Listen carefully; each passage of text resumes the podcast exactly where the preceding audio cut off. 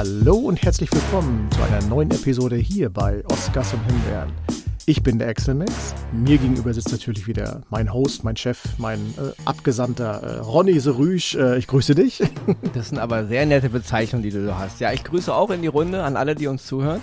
Und äh, ja, ich würde sagen, wir fangen direkt an. Nein, Erst müssen wir noch kurz erzählen, wir kommen aus einer Ferngalaxie. Denn wir beide waren übers Osterwochenende in London auf der großen Star Wars Celebration Convention. Und Ja. ich würde sagen, also, wenn ihr Ronnys Gesicht jetzt sehen würde, immer wenn ich das hier Wort Star Wars Celebration, Wars. dann strahlt er über, weil wir hatten wirklich ein grandioses Wochenende. Es hat einen Riesenspaß gemacht. Also, äh, es war. Ja, das war wirklich, wirklich toll. Also wirklich. Ich kann wirklich jedem Star Wars-Fan nur wirklich ans Herz legen, wenn er noch nie da war auf so einer Star Wars Celebration, fahrt mal echt hin. Das ist wirklich ein Hingucker, ja. Die nächste ist auch gar nicht so weit weg. Ich glaube, Japan hatten sie gesagt. Ne? Müsst ihr Genau, ja schon mal nächste ist- Zugtickets buchen oder so. Genau, ist in Japan, kann man auch mit dem Auto hinfahren und Fähre und Buch, äh, äh, äh, äh, nee, Buch, wie komme ich jetzt auf Buch? Schiff. Keine Ahnung. Fähre, Schiff reicht Fähre, schon. Schiff, genau. Und dann kommt man da schon irgendwie hin. Aber ja. Oder mit dem Motorrad. Hugh. McGregor ist ja auch so einer, schräglich Obi-Wan Kenobi ist ja auch einer, der mal gerne mit dem Motorrad um die halbe Welt äh, knattert. Mhm. Deswegen wird man schon irgendwie hinkommen. Aber fliegen geht auf jeden Fall einfacher. Ich hörte davon, aber wir können ihn mal schreiben. Pass mal auf, Jun, wie sieht's aus? Äh, Obi-Wan war ja jetzt nicht der Brüller. Wir machen jetzt eine gemeinsame Tour hier von Deutschland dahin mit Motorrad. Ich nehme dich auch im Beiwagen mit, wenn du möchtest. Frag ihn mal, er hat da bestimmt richtig Lust zu. Aber wir haben Ewan McGregor getroffen, so Richtig, nicht. Ja? richtig. Also leider war wegen Corona-Vorschriften, er hat irgendwie gerade eine neue Filmproduktion Mhm. am Start und die Produktionsfirma hat darauf bestanden, ähm, wenn man halt Fotos mit ihm macht, dass doch bitte ein R2D2 dazwischen steht. Okay, war halt so, Haben sie gemacht. kann man nicht ändern. Optisch gesehen, glaube ich, dreht er einen Film, der was mit der DDR zu tun hat. Zumindest sah sein Schnäuzer danach aus. Sein Aber Schnauzer sah danach aus, ja. Ansonsten waren alle anderen, die, die da waren, alle anderen Star Wars Schauspieler und Schauspielerinnen und auch hinter der Kamera alle sehr zugänglich. Richtig. Man durfte sich auch anfassen, also so gesehen. war eine tolle Sache. Ja. Nicht, was ihr wieder denkt da draußen. Ich, also, Du, du denkst das. Ich denke das nicht. Da draußen denkt es niemand. Du es wieder das. nur ich alleine? Nur du Gut, dann, alleine, wechs ja. dann wechseln wir schnell das Thema, weil, wenn wir schon bei Star Wars sind, sollten wir auch über Star Trek reden, denn wir hatten ja letzte Woche ein Gewinnspiel für euch und da hatten wir natürlich eine unfassbar schwere Frage für euch. Und ich war sehr überrascht, dass wirklich alle 591 E-Mails, die wir bekommen haben, korrekt geantwortet haben. Spaß beiseite. Natürlich war die Frage für jeden Trekkie einfach zu lösen. Ich erinnere nochmal daran, es war die Frage, in welchem in welcher Stadt, in welchem Bundesstaat fand der erste oder findet der erste Kontakt zwischen den Menschen und den Vulkaniern laut der Star Trek-Geschichte statt? Es ist natürlich Bozeman, Montana. Und jetzt kommt natürlich ich wieder hier mit meinen Geschichten. Ne? Ich war schon in Bozeman, Montana. Prollalarm, Prollalarm. Richtig.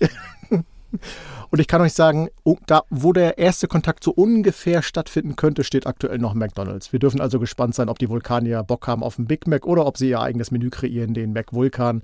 Er soll gut schmecken, ist nur logisch. Und äh, damit war es das mit den Star Trek-Witzen für heute. Aber nur als kleine Fußnote, wir, wir kriegen kein Geld von McDonalds für das, was du gerade gesagt richtig, hast. richtig. Will ich auch gar nicht haben. Muss Nicht, dass man sein. denkt, wir sind wieder gekauft worden. Denken die das sowieso nicht von uns. Wir machen das alles for free. Nur für euch. Weil Ronny war noch nicht im Bozeman, Montana, muss ich dazu sagen. Also. Man muss auch nicht, also äh, wenn man Und einmal selbst wenn, Ja. würde ich es hier nicht so raushängen lassen. Du wieder. Ja, aber ja, wobei, das mit, mit der Bescheidenheit, das haben wir, trainieren wir so langsam ab. Da hatten wir schon mal so ein paar Nuancen, wo es schon durchgeblitzt ist. Also okay, also du meinst, der, der Ronny muss immer ein klein bisschen mehr wie Axel werden. genau, gib mir noch so 20, 30 Jahre, dann schaffe ich es auch, Okay. dass er hier so. Okay. Dann erzähle ich auch, wo ich überall gewesen bin und was ich Richtig, alles gemacht habe. Natürlich noch schnell gesagt, äh, unter allen Einsendungen lo- verlosen wir natürlich die zwei äh, Sieger dann. Die werden von uns wieder per E-Mail dann äh, informiert. Und dann, SiegerInnen natürlich. SiegerInnen natürlich, weil wir wissen natürlich nicht, wen wir da alles rausziehen.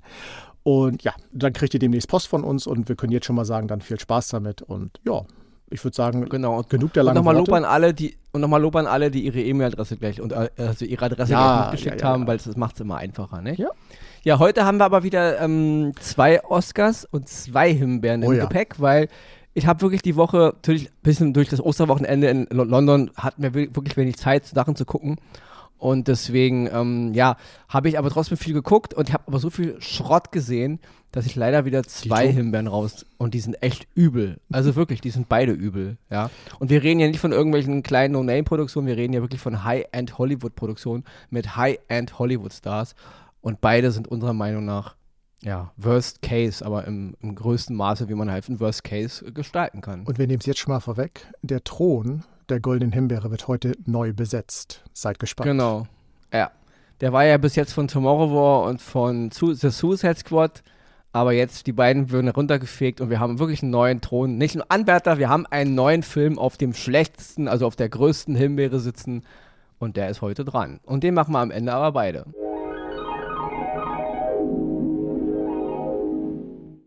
Mein erster Oscar für diese Woche ist eine Serie, die ist zu sehen auf Paramount Plus. Die hat zehn Teile und sie befasst sich mit der Entstehungsgeschichte von Der Pate. Ja, gut, Der Pate brauchen wir nicht groß erklären. Ja, Der Pate von Francis Ford Coppola von 1972. Viele halten ihn für den, äh, für, ein, für den besten Film, der je gemacht wurde. Ich halte ihn für einen der besten Filme, die je gemacht wurden. Und das ist, ja, der Film ist mit so viel mit so viel Hollywood-Legende, mit so viel Glamour, mit so viel Kunst behaftet und aber eben auch Erfolg. Ja. Die Serie heißt The Offer, angelehnt an natürlich diesen berühmten Spruch, ein, ich mache dir ein Angebot, was du nicht ablehnen kannst, das kennt man aus der Pate. Sie befasst sich im Grunde mit dem ähm, Produzenten, also mit Albert El-Wadi, der war halt der, der Produzent von der Pate und wir sehen es so basierend auf einem seiner Bücher, aus seiner Sicht ein bisschen geschildert, wie der Pate in die Welt gekommen ist, ja. Angefangen natürlich mit Mario Puzo, der den Roman geschrieben hat, dann der Produzent, dann Paramount natürlich, die halt ähm, dann die, die äh, Rechte an dem Roman gekauft haben. Dann kam der, der Produzent dazu, der brauchte jetzt einen Regisseur und dann ging halt die Geschichte mit Francis Ford Coppola los und so weiter. Ich will jetzt gar nicht so viel weiter von dem Inhalt erzählen, das ist halt der Inhalt. Es geht um die Entstehungsgeschichte von den Dreharbeiten von der Pate, ja. Ähm, es gibt natürlich äh, kritische Stimmen für die Serie, weil die halt sagen, ja, zu viel Hollywood-Schmal, zu viel Hollywood-Legende. Das verstehe ich auch alles, ja. Der, die Serie ist manchmal sehr, sehr freizügig mit historischen Fakten, ja. Es ist alles sehr vereinfacht dargestellt und es gibt auch so ein paar Nebenstränge, die hätten nicht unbedingt Not getan. Also man hätte sich mehr auf die Sache konzentrieren müssen.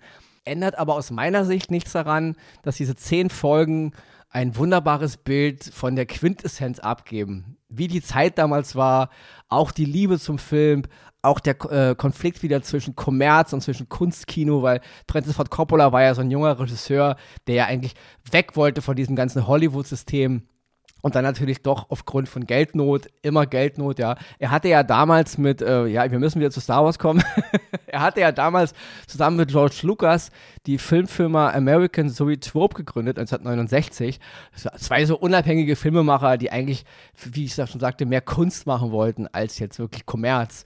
Aber ja, dann gab es halt finanzielle Schwierigkeiten und so hat sich Coppola eben dann doch überzeugen lassen, den Pate zu machen, ja. Und ja, rausgekommen ist natürlich meiner Meinung nach die perfekte Fusion aus, was die Studios wollen, also im Grunde Kommerz und Erfolg, aber eben auch Filmkunst auf ganz hohem Niveau, ja. Und wirklich, dieser Film hat äh, so viele Grundsteine aufgelegt. Ich meine, El Pacino nur zu erwähnen, ja, der die Hauptrolle spielt von Michael Corleone. Ähm, das war ja der Status für seine Karriere. Und der Film ist wirklich, also es gibt immer diese Werke, diese Meilensteine in der Geschichte von Hollywood, ja, wo davor es anders war als danach, ja. Und der Pate ist einer dieser Filme, ja. Und ich fand halt die ganze Art, wie das gemacht ist, ähm, ja, ich als Pate-Fan sowieso, äh, auch wenn es historisch nicht alles immer so genau ist und alles ein bisschen auch zurechtgebogen, aber der Geist funktionierte irgendwie. Ich habe das äh, trotzdem, ja, ich fand, wie ich schon sagte, die Quintessenz ist erfasst. Und deswegen fand ich diese zehn Folgen wirklich, wirklich, äh, ja, inspirierend, auch zur Kinoliebe wieder und ähm, auch den Klass Klassiker huldigend, auch den Kampf zwischen äh, Filmemacher und Filmemacherinnen, die halt versuchen, ihre Vision umzusetzen und dann sitzt aber immer jemand drüber, der halt den Geldhahn aufdrehen oder zudrehen kann. Und diese Geschichte, gerade wenn man jetzt Leute wie Francis Ford Coppola mal ein bisschen beobachtet, ihre Geschichte, ihren Werdegang, aber auch schon George Lucas, dann sind das natürlich ähm, Männer, die halt wirklich eine Vision hatten und die gegen alle Umstände oft trotzdem noch große Kunst gemacht haben. Auch wenn es Kommerz geworden ist, wie jetzt im Fall von Star Wars. Also mehr Kommerz geht nicht, aber dennoch war der Kampf, den Lucas damals führte, Mitte der 70er, um seinen Film zu realisieren, da ging es um die Vision. Und da hat er genauso mit Studioleuten zu tun gehabt, die sagten, nee, ist uns zu blöd. Was ist das für ein Quatsch, was du da machst? Ist, niemand hat gesagt, es ist eine Gelddruckmaschine, ja. Es war eine Vision, ja. Und genauso hat Francis Ford Coppola den Pate umgesetzt, ja. Und dieser Wadi, der Produzent halt dahinter, der war halt im Grunde der, der die ganzen Fäden zusammengezogen hat, der, im Grunde der Gottvater ähm, der Produktion, ja. Und das ist wirklich toll erzählt, ja. Also, oder um es mit Exits Worten zu sagen, es ist toll dargestellt. ja, äh, der ganze Cast ist auch toll. Ich muss mal einige Leute kurz erwähnen. Also der Paramount-Vizepräsident, gespielt von Matthew Good, also Bob Evans hieß der. Matthew Good sowieso immer gut, ja, ein fantastischer Schauspieler aber auch Dan Vogler, der Francis Ford Coppola spielt, ja. Mir aufgefallen vor vielen, vielen Jahren in dem Film Fanboys, auch hier ging es um Star Wars, ja. Und ähm, auch natürlich jetzt in der ganzen, hier in der neuen Geschichte des Harry Potter-Universums, die fantastischen Tierwesen, da spielt er auch mit. Dann noch zu erwähnen, Giovanni Ribisi, kennt man auch aus diversen TV- und Kinofilmen, unter anderem auch aus dem ersten Avatar, aber gut, ist nicht gerade ein Glanzlicht in, seiner, in seinem Portfolio. er spielt Joe Colombo, so einen Typen damals aus der Mafia-Familie in New York, der absolut nicht will, dass der Pate realisiert wird, ja. Und natürlich noch zu erwähnen, muss man immer wieder erwähnen, ist Colin Hanks, der, der älteste Sohn von Tom Hanks, immer mal wieder auftauchend in Serien, aber auch in Filmen. Und ich mag ihn immer, ja. Er hat dieses schlachsige, coole seines Vaters, aber trotzdem irgendwie sein eigenes Stil. Ich finde ihn immer gut. Und da ist mir aufgefallen bei der Serie, Colin Hanks hat damals 2001 in der wunderbaren Serie von HBO Band of Brothers ja eine Rolle schon gehabt. Hat auch sein Vater damals produziert mit, zusammen, mit Spielberg zusammen. Und viele Schauspieler aus Band of Brothers haben in The Offer kleine Nebenrollen. Also es tauchen ganz oft Schauspieler auf aus Band of Brothers. Fand ich sehr cool, ja. Also ich als großer Fan von Band of Brothers ähm, immer mal wieder. Manchmal klein, manchmal größer, ja. Also ganz, ganz groß. Und ähm, ja, ich als Filmfan, als cineastischer Fan, als äh, der Pate-Fan sowieso fand das einen tollen Einblick in die Entstehungsgeschichte vom Paten. Und deswegen kann ich jedem, der die Pate-Filme liebt, nur empfehlen. The Offer, zehn Folgen auf Paramount Plus. Absolute Oscar Oscar-Empfehlung von mir. Auch, wie gesagt, ich verstehe die Kritik. Historische Fakten werden ein bisschen gebogen, manchmal vielleicht sogar gebrochen. Und sie hat hier und da ein paar Längen. Ändert aber nichts daran, dass es eine ganz, ganz tolle Serie ist. Dann komme ich zu meinem Oscar dieser Woche. Es ist eine Miniserie, die läuft auf Paramount Plus und sie heißt Yonda. Es ist eine südkoreanische Serie, die auf einem Roman von 2011 basiert. Und das Thema ist, ja, ich muss es wirklich sagen, sehr, sehr hart. Trotzdem, und jetzt komme ich wieder, super dargestellt. Und zwar geht es äh, darum, stellt euch vor, ihr hättet die Möglichkeit, euer eigenes Jenseits zu kreieren. Das heißt, es ist klar, wir sterben alle mal irgendwann, mal entweder durch Krankheit oder halt ganz normal der biologische Prozess. Und es gibt eine Firma, die es möglich macht, deine Erinnerung irgendwie zu speichern und nach deinem Tod in eine Cloud hochzuladen, sodass deine Nachfolgen, äh, Nachfolgen, sodass deine Hinterbliebenen immer noch die Möglichkeit haben, mit dir in Kontakt zu treten. Das ist die Essenz der Serie. Es ist toll aufgebaut, weil es geht am Anfang darum, ich muss noch zu erwähnen, es spielt in der Zukunft, im Jahre 2032 in Südkorea. Das ist eine aber, aber gut, dass du das erwähnst. Hätten wir, ich dachte gerade, das, das wird, wird, schon gemacht in Südkorea, dass man die, man die Geister und Gehirne in, in der Cloud hochlädt. Aber ja danke, dass du es erwähnt hast. Die sind ja technisch meistens weiter als ich. Und die Zukunft wird aber dort toll dargestellt, weil wir sehen da nicht irgendwie Schnickschnack von, was weiß ich, fliegende Autos oder sonstiges. Es gibt das autonome Fahren, alles E-Autos und es wird alles wirklich nur noch über digitale äh, Funktionen äh, geregelt. Also es gibt kein Papier mehr oder sonstiges. Das, wo, was wir heute eigentlich überfordern, ist da schon wirklich gut umgesetzt. Und in der ersten Folge geht es um ein sehr, sehr wichtiges Thema. Es geht um das Thema Sterbehilfe.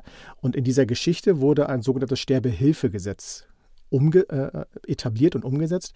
Und wir erleben so ein bisschen, wie das funktioniert. Und da finde ich, weil dieses Thema Sterbehilfe wird ja bei uns in der Gesellschaft immer noch sehr, sehr gerne, so hart es klingt, totgeschwiegen oder gar nicht erwähnt. Und dort kriegt es mal einen Fokus, wie es vielleicht laufen könnte.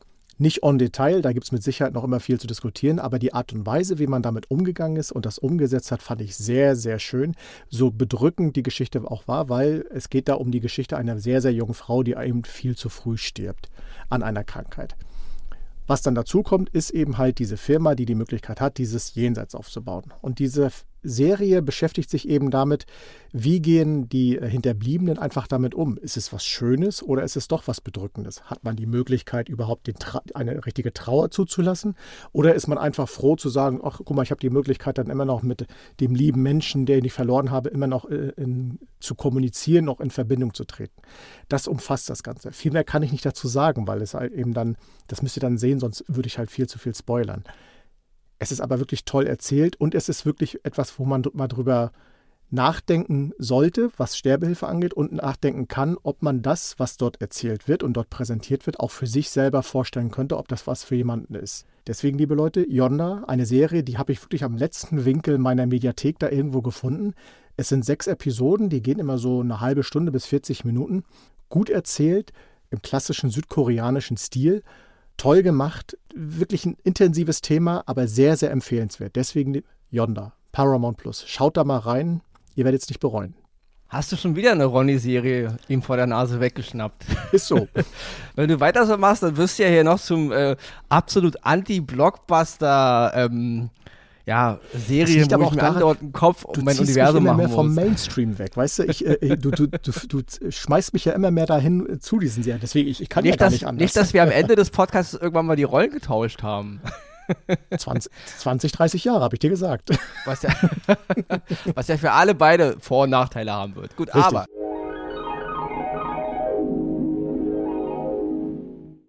Wir springen jetzt mal in unsere Abteilung Himbeere. Den hast du mir weggenommen, die erste zumindest. Aber, huh, Glück Ja gut, aber gut, die war so, ähm, ich habe den ja eigentlich geguckt, weil ich eigentlich auf der Suche nach einem Oscar war. Und ich dachte mir, oh, ich nehme es vorweg, ein Film mit Lord Clooney und mit äh, äh, Julia Roberts. Eigentlich eine sichere Nummer, ne? Kann eigentlich keine Himbeere sein, aber gut, ja. Und deswegen, wir fangen jetzt einfach mal an. Also die Himbeere mache ich alleine, den zerlege ich jetzt kurz alleine, aber mit Höflichkeit, Niveau und Anstand. Und danach geht es an die nächste Himbeere. Der Film heißt Ticket ins Paradies. Ist gerade zu sehen auf Sky. Ist eine romantische Komödie von Owl Parker Regie, auch ein bisschen Drehbuch. Will Parker hat so fulminante Werke gemacht wie Mama Mia, Here We Go Again, also die Fortsetzung von damals von dem Film Mama Mia. Das war, glaube ich, 2018. Und er hat jetzt eben diesen Film gemacht. Und es ist halt, ja, also nach Money Monster, auch mit Clooney und Roberts von 2016 von Jodie Foster, den ich auch nicht so besonders fand, aber ich hätte ihm keine Himbeere gegeben. Und natürlich nicht zu vergessen Ocean's 11 von 2001 von Steven Soderbergh, da haben sie auch schon beide mitgespielt. Ein hervorragender Film, brauchen wir nicht drüber diskutieren. Positiv zu erwähnen ist Catelyn Dever, ähm, bekannt aus Booksmark oder Dope Sick, eine wirklich eine fantastische junge Schauspielerin, die mir immer wieder gefällt. Selbst wenn der Film schlecht ist, sie ist gut, ja kurz zur Geschichte. Also wir haben im Grunde alle Voraussetzungen für eine super romantische Komödie. Es ist alles da. Wir haben ein wunderbares Setting. Ähm, in Bali handelt die ganze Geschichte oder auf Bali. Und wir haben zwei Eltern, die sich halt einen Kopf machen um ihre Tochter, weil ihre Tochter jetzt nach dem Urlaub auf Bali die Insel nicht mehr verlassen will und im Grunde da jetzt heiraten will, weil sie mit so einer Art, ja, was ist, irgendwie so eine Art Wasserfarmer, Algen, Algenfarmer da irgendwie jetzt anbandelt und den heiraten will und ihre ganze Zukunft über den Haufen schmeißen will. Jetzt reisen natürlich die äh, Charaktere, gespielt von Clooney und Roberts, da halt hin, um ihre Tochter vor einem großen Fehler zu retten. Und dazu muss man sagen, die Charaktere von George Clooney und Julia Roberts sind in dem Film ähm, Ex-Partner, Ex-Eheleute, die sich hassen wie die Pest, ja. Also sie machen sich nur fertig. Die, den schlimmsten Menschen, den den Charakter von Roberts je kannte, war halt ihr Ex-Mann und umgedreht die seine Ex-Frau eine Ausgangssituation, die für eine Menge Humor sorgen könnte und für eine Menge gute Szenen sorgen könnte.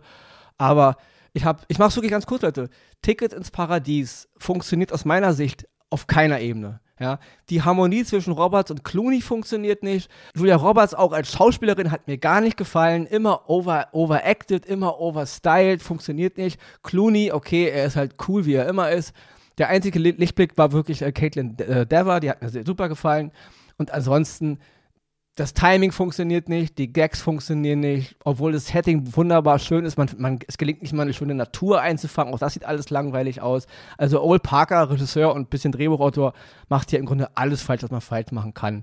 Langweilig, hat mich nicht berührt, emotional, Flatline, absoluter Griff ins Klo, ja. Und das ist alles, was ich zu Tickets ins Paradies sagen kann. Wer mal einen absoluten sinnlosen Film gucken will und wirklich zwei Stunden lieber auf seinem Instagram-Account Bilder hochposten will, kann Tickets ins Paradies nebenbei laufen lassen. Ansonsten ich bin schockiert, ja. Aber wir switchen gleich zur nächsten Himbeere. Es ist ein Albtraum, was hier gerade mit solchen großen Namen und mit so einem großen, auch mit Geld und mit diesen ganzen Sachen im Hintergrund, die man ja so hat, gerade wenn man aus Hollywood kommt, was hier für ein Schrott fabriziert wird, ja. Ticket ist Paradies, Himbeere Number One. Wir switchen jetzt zur Himbeere Nummer zwei. Axel darf anfangen. Auch großes Kino, Blockbuster, Geld ohne Ende, Megastars und bitte Axel. Und ich weiß gar nicht, wie ich anfangen soll. Ob ich direkt ins Mikro beißen, schreien soll, ich habe keine Ahnung. Nehmen wir mal die großen Schauspieler vorweg. Ich nenne nur zwei. Dwayne The Rock Johnson und Pierce Brosnan. Das ist, muss man sagen, das Who is Who von Hollywood. Auf, sowohl von ne, Legendenstatus Pierce Brosnan als auch im Moment der wahrscheinlich bestbezahlteste oder zumindest einer, der immer rumrangiert mit Dwayne Johnson. Es geht um den Film Black Adam. DC-Abenteuer, Superheldengeschichten, hast nicht gesehen. Dieser Film ist wirklich von der ersten bis zur allerletzten Sekunde der größte Schrott, den ich jemals was Film angeht, was Superhelden angeht und was sonstiges angeht, gesehen habe. Den einzigen positiven Aspekt nenne ich, da musste Ronny auch schon lachen, es gibt einen VW-Bus in dem, in dem Film, der war ganz okay. Der Rest ist wirklich von vorne bis hinten. Wie, allein das Intro, wie es schon ganz anfängt. Gut, es ist natürlich wieder eine Geschichte, die irgendwo 5000 Jahre vor unserer Zeit da irgendwann anfängt. Wieder irgend so ein Fantasieort und irgendwie da welche Götter und hast nicht gesehen. Aber allein schon, das habe ich schon damals bei Justice League beschrieben. In Marvel gibt man sich zumindest noch Mühe und gibt den Superhelden entsprechende Namen oder der Situation, den Orten oder das, was da passiert, Namen. Aber in DC, da haben wir so Sachen wie der Steppen. Gut, äh, es sieht ja aus den alten Comics, mag sicherlich sein, aber trotzdem, wenn du schon mit Sachen äh, beworfen wirst wie der Steppenwolf oder der Champion, der als Superheld dargestellt wird, der, der Champion. Also der Champion ist für mich ein Sportler, der für eine Nation Großes leistet, aber nicht, der Champion ist für mich nicht der Superheld, der irgendwie die ganze Welt vor keine Ahnung was rettet. Dieser Black Adam, diese Figur des Dwayne The Rock Johnson, er soll unglaublich brutal und böse sein und soll aber trotzdem irgendwie den Superheld darstellen, den Befreier von Hast nicht gesehen und sonstiges. Da passt gar nichts zusammen. Die, die anderen vermeintlichen Superhelden, die Justice, wie hießen sie, Alliance oder so ähnlich, Society. Die Justice Society of America. Ja, die Geschichte. Also, also das Pardon zur Justice League ja. aus dem Marvel-Universum. Die, die, sich da hinstellen wollen und, und dem Black Adam beibringen wollen, von wegen, du darfst keinen töten, das geht nicht, wenn du ein Held bist und wir machen das auch nicht. Und ihr, ihr prügelt euch dabei in der Innenstadt, schmeißt Häuser um und sonstiges und wollt mir erzählen, dass dabei keiner ums Leben kommt vor den Normalzivilisten. Die ganze Story ist völliger Blödsinn. Die, die, Pierce Brosnan selber als dieser, äh, ich will es mal sagen, äh, billiger Dr. Strange will ich noch nicht mal nennen. Irgendwie, äh, äh der, vielleicht war mal die Idee dahinter, dass das eine Art Dr. Fate. Dr. Fate, aber ein Dr. Strange, vielleicht da, also das Pendant, ich habe keine Ahnung. Es kommt vorne und hinten nicht. Die, diese ganze Jet-Nummer, also wie, wie die dann leben, diese Nebendarsteller, diese anderen jungen Superhelden, der Atomic Smasher oder sonstiges, die taten mir sogar in der ganzen Situation leid, weil die können ja im Grunde noch nicht mal was dafür, aber das ist alles so hanebüchen schlecht dargestellt. Und wie gesagt, die Geschichte endet dann eigentlich und wird dann aber doch noch wieder künstlich in die Länge gezogen, was mit dem Bösewicht dann geht. Ich will nicht zu viel verraten, weil vielleicht gibt es ja den einen oder anderen da draußen, der es tatsächlich sich noch anschauen möchte. Aber für mich war es wirklich schockierend schlecht und also von vielen Himbeeren, wo ich immer schon gesagt habe, äh, die waren schlecht. Nehmen wir zum Beispiel unsere ne, Tomorrow War oder sonstiges. Ich würde mir den ganzen Tag nochmal Tomorrow War angucken, als mit diesem Blödsinn, was Black Adam angeht, angeht. Deswegen von mir auf den Thron gesetzt. Black Adam, der, der neueste Thronbesetzer der schlechtesten Himbeere aller Zeiten bis dato. Jetzt darfst du, Ronny, du hast noch mehr Hintergrundinfos wahrscheinlich, weil ich bin einfach nur noch. ja, also ich fange mal an, ich versuche es kurz zu machen, Leute. Ich kritisiere natürlich überhaupt nicht die Namen oder die Situation oder die, die Comics oder so, ja. Das ist halt die Welt, das ist gar, gar kein Problem. Das Problem an Black Adam ist einfach die absolut schlechte Umsetzung, ja. Also das ist halt diese, was Marvel wirklich so fulminant gelungen ist, ja. Die letzten Filme wären auch schlecht, aber am Anfang haben sie es geschafft, ihre Ursprungsgeschichten zu etablieren, ja. Ganz, ganz vor vielen, vielen Jahren hat ähm, Christopher Nolan das vorgemacht mit Batman Begins, ja. Es dauert, glaube ich, eine Stunde, bevor man Batman in seinem Suit sieht, ja. Und es war viel interessanter, ähm, die Geschichte von, von Bruce Wayne zu sehen, als den wirklichen Batman nachher am Ende. Und dasselbe galt damals für Iron Man, zusätzlich den großen Robert Downey Jr., dass man lieber Tony Stark gesehen hat, als den Anzug. Es war immer noch ein ganz nettes, ein netter Bonus obendrauf, wenn er dann noch Action gegeben hat. Aber es war cooler, Tony Stark zu sehen. Und was DC wirklich ganz, ganz fatal falsch macht in vielen ihrer Filme, ist, dass sie sofort in die Vollen gehen. Also sie lassen sich null Zeit mit irgendwas zu etablieren. Sie hauen sofort rein, ja. Und diese ganze Geschichte von Black Adam, innerhalb von zwei Sekunden wollen die dir das, den ganzen Background reindrücken. Und äh, du denkst so, Leute, interessiert, lässt mich doch eiskalt, ja. Der Grund, warum damals die Avengers funktioniert haben im Kino, meiner Meinung nach, ist, weil man die Charaktere schon ein bisschen kannte, auch im Kino, ja. Auch Zuschauer, die die Comics nicht kannten, hatten ihre Helden im Kino kennengelernt, wussten, wer sie sind. Und dann fiebert man mit denen auch mit. Aber das hier ist diese ganze Justice Society of America. Das ist ein, ein kunterbunter Haufen an seltsamen Gestalten, die mich absolut kalt lassen. Das, das funktioniert in keinster Form, ja. Und auch die ganze, die ganze Darstellung. Also der Regisseur Joan Colcera, ich will den gar nicht kritisieren. Ja, er hat Filme gemacht, das sind alles keine Meilensteine des Kinos, ja. Aber Filme wie Unknown Identity, damals für 2011 mit Liam Neeson, Nonstop 14 auch mit Liam Neeson, The Commuter auch mit Liam Neeson, ja. The Shallows, den fand ich ganz ganz toll mit äh, Blake Lively damals. Ähm, er kann's ja. Ja, also er ist kein schlechter Actionregisseur. Das sind alles keine Meilensteine des Kinos, aber sie sind gute Actionfilme, ja. Und sein, einer seiner letzten Filme, Jungle Cruise von 21, auch mit Dwayne Johnson, den fand ich Hammer. Ja, die habe ich auch damals äh, einen Oscar gegeben. Da haben auch viele gemeckert, aber ich fand Jungle Cruise hat, war eine super Komödie mit super Action und mit tollen Bildern. Das hat alles funktioniert, ja. Ein wunderbarer, toller Blockbuster-Entertainment-Film. Und jetzt kommt eben Black Adam, auch wieder mit Dwayne Johnson und der Regisseur kommt überhaupt nicht mit der, mit der Materie Comic klar, ja. Das galt auch für äh, hier für Eternals, ja. Auch eine wunderbare Regisseurin, aber auch sie kam nicht mit Comics klar, ja. Es ist nicht immer, du bist ein Regisseur, der Actionfilme kann, du bist ein Regisseur, der Independent-Filme kann, heißt nicht immer gleich, du bist ein Regisseur, der Comicfilme kann, ja. Black Adam funktioniert aus meiner, aus meiner Meinung deswegen nicht, weil er überhaupt den Zuschauer überhaupt gar keine Zeit lässt zum Atmen, um in die Geschichte einzutauchen. Es ist sofort Bam, Special Effect, Special Effect, hier Zauberer, da Held, hier Special Effect, Dwayne Johnson guckt komisch, nächster Superheld, komisches Make-up, komische Maske, Pierce Brosnan macht einen coolen Spruch, wieder Dwayne Johnson, der guckt wieder komisch, dann guckt er noch komischer, dann haut er wieder einen auf die Fresse und dann kommen noch mehr komische Gestalten. Äh, keine Story, kein Flow, ja. Da wollte man so ein klein bisschen, ich will nicht, nicht anmaßend sein, aber ein klein bisschen jetzt im DC-Universum einen Black Panther generieren, ja. Man hat genau so ein, so ein Land wie Wakanda, so eine große alte Nation und jetzt kommt Black Adam und natürlich wieder mit ein bisschen, man will auch hier wieder so ein bisschen, ähm, Diversität reinbringen und andere Kulturen und der böse, böse Westen, der alles unterdrückt. Leute, das ist, da funktioniert überhaupt nichts, ja. Also man hat überhaupt kein Gefühl, weder für, es hätte alles gut werden können. Wie gesagt, die, die, Comics, Comics sind Comics, aber wir haben andere Regisseure und andere Regisseurinnen erlebt, die haben aus Comics wunderbare Filme gemacht. Nur wenn man keine Ahnung von, von der Materie hat und dann auch noch einen Dwayne Johnson, und tut mir leid, ich bin jetzt kein großer Fan von Dwayne Johnson, ja, er ist einfach zu präsent in seinen Filmen. Es klingt immer so, als würden seine Agenten hinten alles aushandeln und Hauptsache, ich kriege tausend Großaufnahmen und kann grimmig in die Kamera gucken und meinen Buddy zeigen, hier wieder Muskel, da wieder Muskel das ist einfach nur albern und blöd, ja. Und darunter leidet auch der ganze Film und die ganze dumme Story. Ich muss mal ganz kurz nochmal, äh, Leute, tut mir leid, muss ein klein bisschen ausholen, aber es geht um dieses ganze Universum von DC, ja. DC Extended Universe. Wir haben angefangen damals mit Filmen wie Man of Steel, Batman gegen, gegen Superman, Dawn of Justice, die fand ich beide mega, ja, zwei Zack Snyder-Filme. Dann kam Suicide Squad, Fand ich auch okay, viele haben gemeckert. Dann kam Wonder Woman, den fand ich mega geil, ja, wirklich ein ganz toller Film.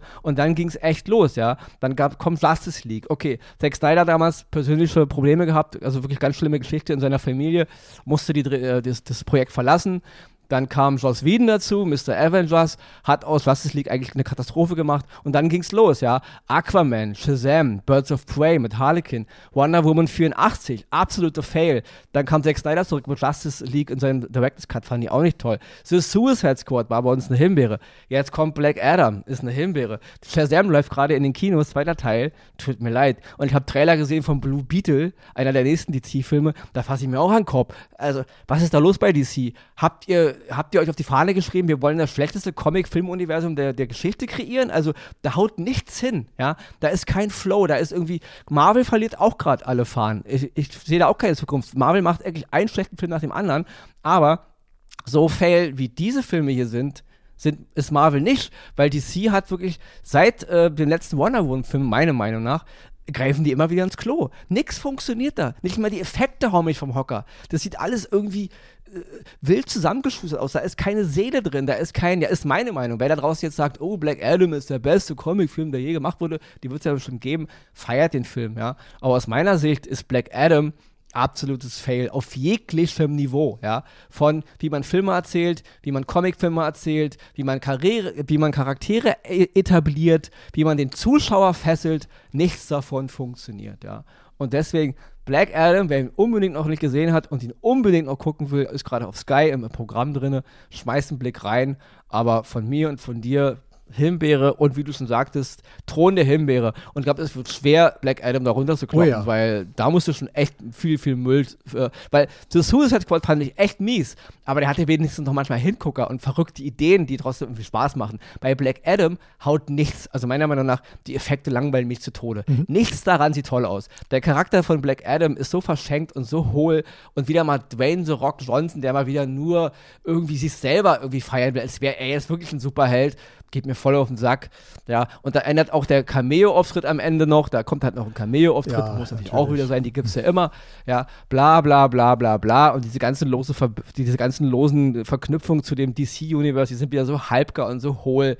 Also, was ein dummes Filmuniversum. Ja, ich bin damit raus. Axel noch Schlusswort und dann haben wir es für heute. Lang geworden. Sorry, Leute. Wie bringe ich das jetzt wieder zu Ende? Gut, äh, wir polieren noch ein bisschen den Thron, weil ne, Ehre wem Ehre gebührt. Also ne, auch so ein schlechter Film muss natürlich gut platziert sein, aber so ist es halt. Grottenschlecht. Ich bin immer noch schockiert. Sei es drum, wir setzen uns natürlich wieder vor die Flimmerkiste, gucken schön weiter, damit wir auch euch nächste Woche hier wieder gut unterhalten können. Bleibt uns treu, bleibt gesund und wir hören uns hier nächste Woche wieder bei Oscars und Himbeeren. Bis dahin, tschüss.